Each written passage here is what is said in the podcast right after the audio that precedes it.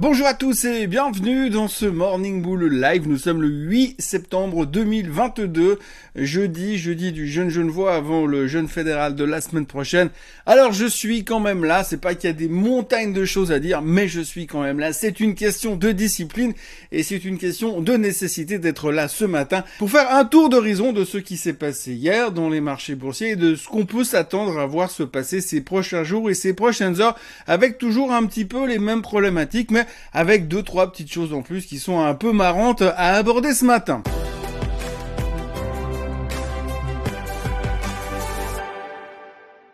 Avant de commencer à parler des marchés dans leur globalité, parlons d'une chose hier. Il y avait la présentation des nouveaux produits d'Apple hier. Donc ils ont annoncé déjà avant toute chose la nouvelle Apple Watch dont euh, tout le monde se fout. Enfin personnellement ça ne m'intéresse pas. J'achèterai jamais un truc pareil. C'est une promesse que je me suis faite.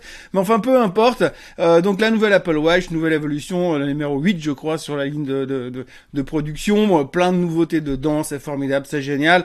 Euh, avec plein de trucs sur la santé dedans. Apparemment vous pourrez même traquer l'ovulation, ce qui va pas me servir à grand chose dans ce qui me concerne.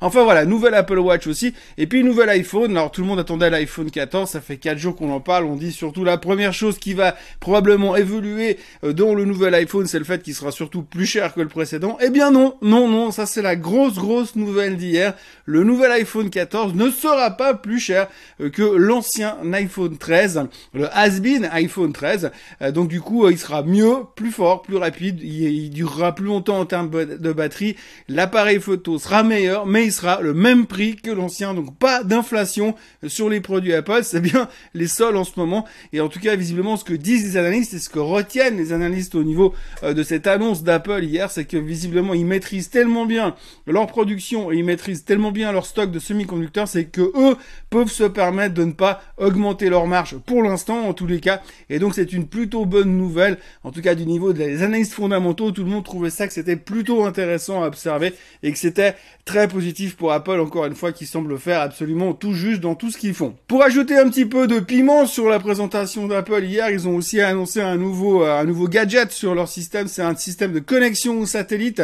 Alors non, vous pourrez pas vous connecter à Starlink en direct, en direct avec votre nouvel iPhone, mais par contre, si jamais vous vous retrouvez paumé quelque part et que vous avez des soucis et qu'il n'y a pas de connexion, vous pourrez vous connecter en urgence à un service de satellite qui vous permettra d'appeler en tout cas à l'aide. Euh, ce service de satellite, cette boîte qui fait du satellite s'appelle Global Star. Ça fait longtemps qu'on en parle, ça fait longtemps qu'on pense qu'il y aura des connexions euh, avec Apple. Hier, sur l'annonce, le titre a fait absolument tout et n'importe quoi. C'est là où on voit que le marché est très très stable puisque le titre est passé entre moins 19% et plus 40% sur la même séance. Et puis à la fin, finalement, il termine en faisant Rien du tout. Mais en gros, beaucoup de spéculations sur Global Star. Finalement, ce qu'on espérait entendre, c'était plus une utilisation régulière du système de satellite, mais c'est plutôt une espèce de, solution de secours et pas forcément quelque chose de régulier. Donc pas forcément une très très grande nouvelle, mais néanmoins, le partenariat de avec Global Star est entériné et euh, ça a fait beaucoup bouger le titre pour ceux qui faisaient du trading hier sur Global Star. Si on parle euh, du reste, les marchés hier, eh bien euh, l'Europe n'a pas fait grand chose, n'a pas fait grand chose en attendant de voir comment les Américains allaient se comporter hier, en attendant la euh, BCE aujourd'hui, puisqu'on le sait tous, la BCE va intervenir aujourd'hui à 14h15. Alors ça c'est la nouveauté du moment. Hein. La BCE ils sont jamais à court d'idées, ils ont trouvé un nouveau truc. Avant c'était 14h30, maintenant c'est 14h15. Il y a tout qui change. Donc 14h15 annonce de la hausse des taux de la BCE. Évidemment tout le monde parie sur en tout cas septembre 75 basis points, on se pose des questions pour voir si éventuellement la BCE pourrait éventuellement ralentir euh, son rythme de, hausse des taux, mais visiblement il y a quand même plus de gens à l'intérieur de la BCE qui sont pro 75 basis points que une, une hausse graduelle à chaque meeting. Donc on verra ce qu'ils vont nous annoncer, mais en tout cas il faut s'attendre à 75 BP par contre, alors ce qui sera intéressant de voir, c'est qu'est-ce qu'ils nous prévoient euh, pour les prochains pour les prochains meetings de la BCE. ce sera surtout ça qui va intéresser euh, les intervenants. Par contre, c'est vrai que hier, bah, du coup, en attendant ça, on n'a pas fait grand-chose. Les marchés européens étaient relativement calmes. Les marchés américains, en revanche, se sont extrêmement bien comportés. Joli rebond. On a, on a rebondi exactement là où il fallait. Hein. Souvenez-vous, le support des 3900 sur le S&P 500. Et c'est là où on est reparti. Donc 2% de hausse sur le Nasdaq, 400 points de hausse sur le Dow Jones. Tout va bien, c'est formidable. Une raison à tout ça, c'est surtout les rendements obligataires qui sont en train de se replier un tout petit peu. On a vu le 2 ans et le 10 ans qui se calment aux États-Unis. Donc c'est plutôt encourageant. Et là, la raison de ce calme, c'est les publications du Book. Le Book, c'est une espèce de d'estimation future de ce qui va se passer. Alors dans le Book, ce qui a été publié, c'est que on pense qu'il pourrait éventuellement, il se pourrait éventuellement que la croissance soit un peu moins rapide, donc toujours de la croissance mais moins forte. Il se pourrait que du coup l'inflation se calme aussi et puis qu'il se pourrait donc du coup suite à tout ça que la Fed pourrait éventuellement peut-être devenir moins au quiche. Hein.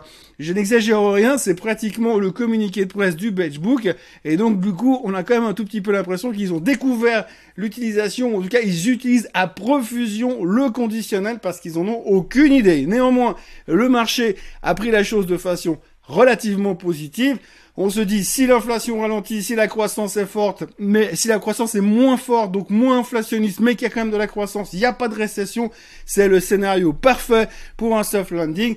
C'est un scénario parfait pour que la fête arrête d'être au quiche et devienne de viche. On n'en est pas là, mais c'est en tous les cas ce que le marché a pris comme point positif hier, malgré le discours de Madame Brennard, la numéro 2 de la fête, qui a parlé hier et qui a annoncé qu'elle continue à être évidemment au quiche, elle continue à aller en direction d'une hausse des taux et son target sur l'inflation était toujours 2% numéro 2 de la Fed qui pense que l'inflation doit aller à 2%. Donc euh, voilà, tout se recoupe, mais en tous les cas, c'est pas forcément une grosse surprise.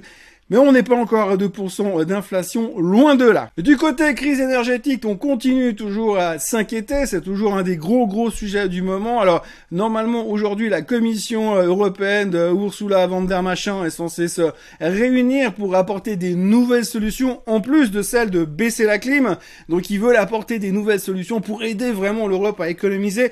Et une des priorités dans, dans cet objectif d'économiser pour baisser les prix de l'énergie, c'est aussi éviter de donner de la à la Russie, couper les revenus de la Russie, donc continuer à sanctionner la Russie. C'est un des axes principaux de leur meeting d'aujourd'hui. Alors ce qui est quand même génial, c'est que ça a super bien marché jusque-là et donc la Commission européenne veut vraiment continuer à lutter dans cette direction, à sanctionner la Russie parce que ça marche super bien.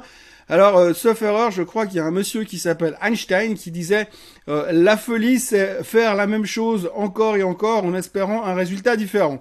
Alors, je sais pas si ça s'applique à la Commission européenne et au gouvernement européen, mais un tout petit peu quand même. Enfin, toujours est-il que de ce côté-là, on attend des changements du côté de la Commission européenne, des annonces révolutionnaires qui vont pas forcément faire baisser le prix du kilowattheure, mais qui vont nous expliquer comment est-ce qu'on doit faire nos machines à laver, à quel, à quel moment on peut allumer la, café, la machine à café ou pas. Vous voyez qu'aujourd'hui, j'ai remis la lumière parce que c'était un tout petit peu trop glauque avec mes bougies hier. Donc du coup, euh, ben voilà, il y a des solutions qui vont être trouvées et la Commission européenne va probablement tous nous. On en saura probablement plus dans la journée. Ce qui est assez intéressant à noter aussi, c'est qu'on entend aussi qu'il y a certaines grandes fermes industrielles européennes qui sont en train de couper leur production, de ralentir, voire de fermer certains, certains axes de production parce que ça leur coûte trop cher en termes d'énergie, en termes de coûts énergétiques. Donc du coup, ben, on va aussi réduire la production alimentaire, ce qui va certainement être une super bonne nouvelle pour l'ensemble de l'Europe, mais aussi l'ensemble de la planète. Donc voilà, pour l'instant, les futurs sont inchangés. On attend eh bien évidemment la Banque Centrale Européenne tout à l'heure à 14h15 avec le discours de Madame Lagarde à 14h45. Ça va être le gros point d'orgue de la journée, le gros point de suspense. Et puis alors, il y a une superbe nouvelle qui vient d'être annoncée pour comme quoi on peut quand même voir qu'il y a des choses qui vont bien dans ce monde. Madame Kim Kardashian vient de lancer un fonds de private equity, donc en plus euh, du maquillage et d'Instagram, elle se lance également dans la finance. Eh bien, euh, bienvenue Madame Kardashian, on va vraiment, on se, réjouit de voir votre choix d'investissement dans le private equity. Évidemment, ça va se concentrer euh, sur les produits de beauté et tout ce qui est cosmétique.